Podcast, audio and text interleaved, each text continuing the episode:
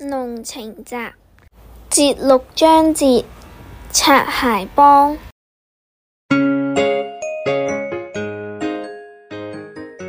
擦鞋幫呢個名係韓國泰起嘅。嗰次雙人旅行嘅事，有人建議去游水，有人建議去燒烤。燒烤佢就最反對，但係 Miss Lee 就話。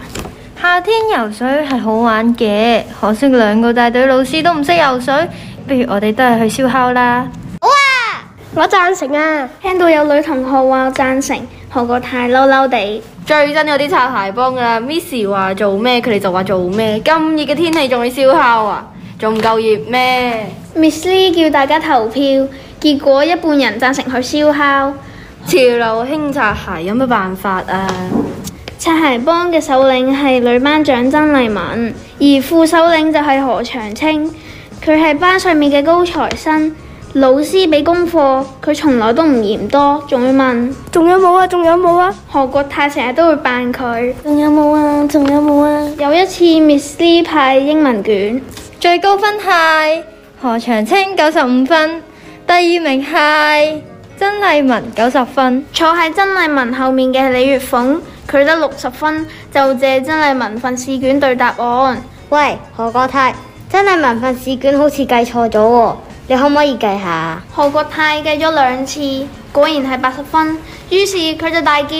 Miss Lee 係咪做班長有分加㗎？明明曾麗文得八十分，你就加多佢十分。咦，我睇下先。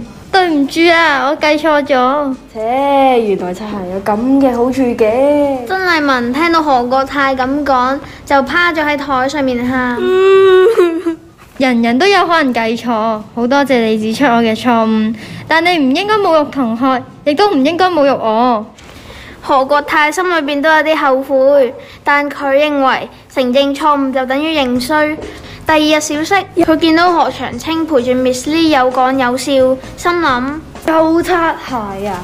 咁啱有個波碌到佢腳底，佢就一腳踢去何長青度，點知個波直接飛咗去 Miss Lee 塊面度。對唔住啊，Miss Lee。算啦，你唔係有心。從此何國泰嘅大喉嚨就沉默咗。過咗幾日，Miss Lee 喺早會度講咗一件令佢感動嘅事情。